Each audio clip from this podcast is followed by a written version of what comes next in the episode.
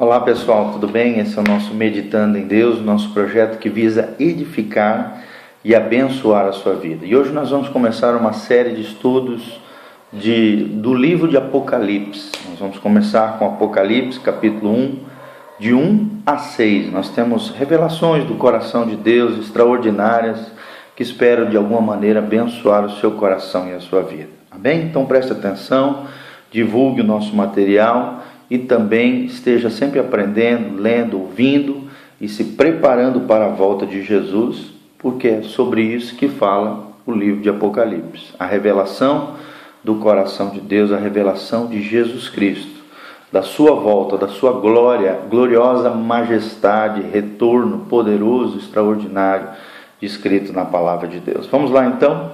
Apocalipse 1, a partir do primeiro versículo, a Bíblia diz: revelação de Jesus Cristo, a qual Deus lhe deu para mostrar aos seus servos as coisas que brevemente devem acontecer, e pelo seu anjo as enviou e as notificou a João, seu servo, o qual testificou da palavra de Deus e do testemunho de Jesus Cristo e de tudo o que tem visto. Bem-aventurado aquele que lê e os que ouvem as palavras desta profecia e guardam as coisas que nela estão escritas, porque o tempo está próximo. João descreve as sete igrejas que estão na Ásia. Graça e paz seja convosco da parte daquele que era, que é e que há de vir, dos sete espíritos que estão diante do seu trono, e da parte de Jesus Cristo, que é fiel testemunha o primogênito dentre os mortos, o príncipe dos reis da terra, aquele que nos amou e em seu sangue nos lavou dos nossos pecados e nos fez reis e sacerdotes para Deus e seu Pai, e a Ele a glória e o poder para todo o sempre. Então nós vemos desde o começo aqui que o que João, o apóstolo João, o apóstolo do amor, está descrevendo é que o Apocalipse é uma revelação do coração de Deus a respeito de Jesus Cristo, do retorno, de quem é Jesus, do que Jesus fez, do que Jesus está fazendo e do que Jesus ainda vai fazer. É um livro atemporal, extraordinário, poderoso, que revela uma pessoa, uma figura central. E essa figura central é Jesus Cristo. E Deus então mostra ao seu apóstolo, o apóstolo João, as coisas que devem acontecer. E envia um anjo para que notifique a João, o servo de Deus, o apóstolo de Cristo, a palavra de Deus, o testemunho de Jesus e tudo aquilo que ele haveria de ver, de ouvir, de vir e de realmente perceber da parte de Deus e transcrever lá na ilha de Patmos, no ano aproximadamente 95 depois de Cristo, esse, foi o último livro da Bíblia a ser escrito. É a carta de João, né, a epístola de João, a carta do Apocalipse. E é tremenda as revelações que nós encontramos aqui.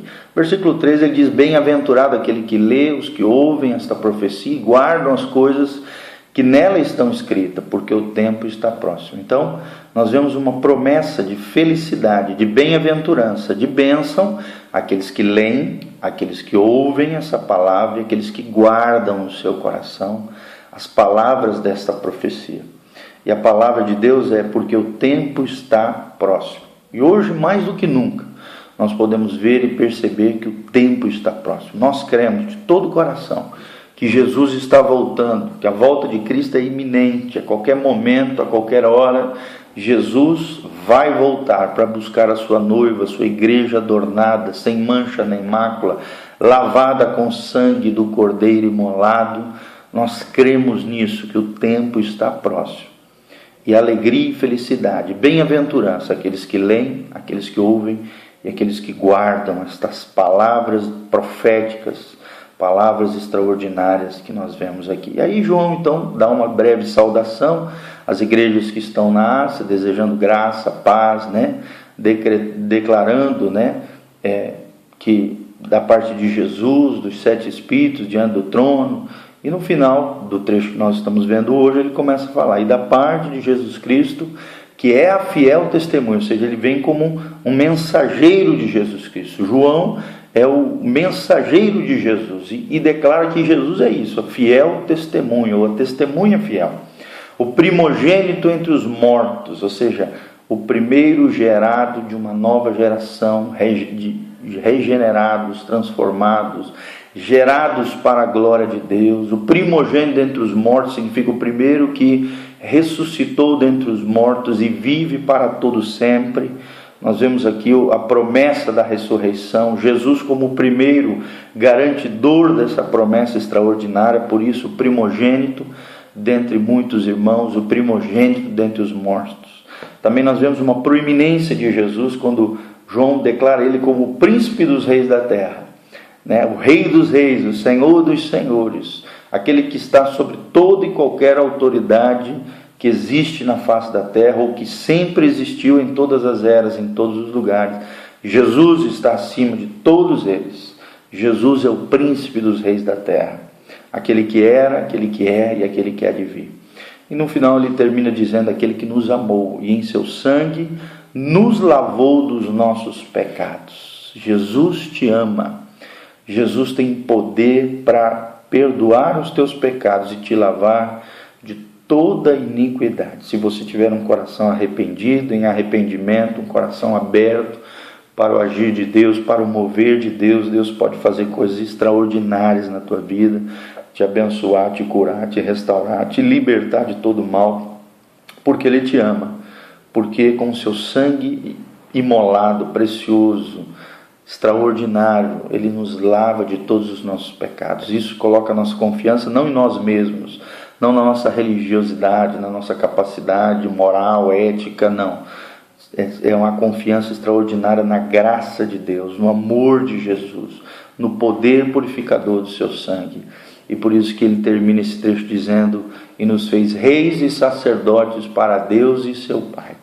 Quer dizer, quando nós alcançamos essa graça através da fé, Deus nos posiciona como reis e sacerdotes para Deus como família de Deus, como propriedade de Deus, como herança do Senhor. E tudo isso para o louvor, poder e glória dele. O Rei dos Reis, o Senhor Jesus, a testemunha fiel, o primogênito dentre os mortos, o príncipe dos reis da terra, aquele que nos amou e com o seu sangue precioso nos purificou. Que Deus abençoe a sua vida, se prepare, Jesus está voltando. Não brinque de ser crente, não brinque com as coisas de Deus, leve as coisas de Deus a sério, conserte a sua vida, se arrependa dos seus pecados, firma, firme é, rapidamente um grande compromisso, uma aliança com Deus, busque uma boa igreja que prega a palavra, que realmente abençoe a sua vida e realmente se santifique, se purifique. Jesus está voltando. Para conhecer mais o nosso trabalho, visite o nosso Facebook, facebook.com barra meditando em Deus. Eu sou o pastor Giovanni, que Deus te abençoe no nome de Jesus. Vamos orar, Pai, no nome de Jesus, nós oramos por aqueles que estão nos ouvindo no dia de hoje através desse estudo bíblico do livro de Apocalipse, Pai, que é a revelação do teu filho Jesus Cristo, o centro da palavra de Deus, o centro do livro de Apocalipse. Que Jesus seja o centro da nossa vida que possamos estar em dia com Jesus, que possamos estar preparados para a volta de Cristo e que possamos ser cada dia mais abençoados e agraciados, purificados, lavados, amados e demonstrando também esse amor a outras pessoas, o amor de Jesus, que excede todo entendimento. Abençoa os teus filhos no nome de Jesus. Amém e amém.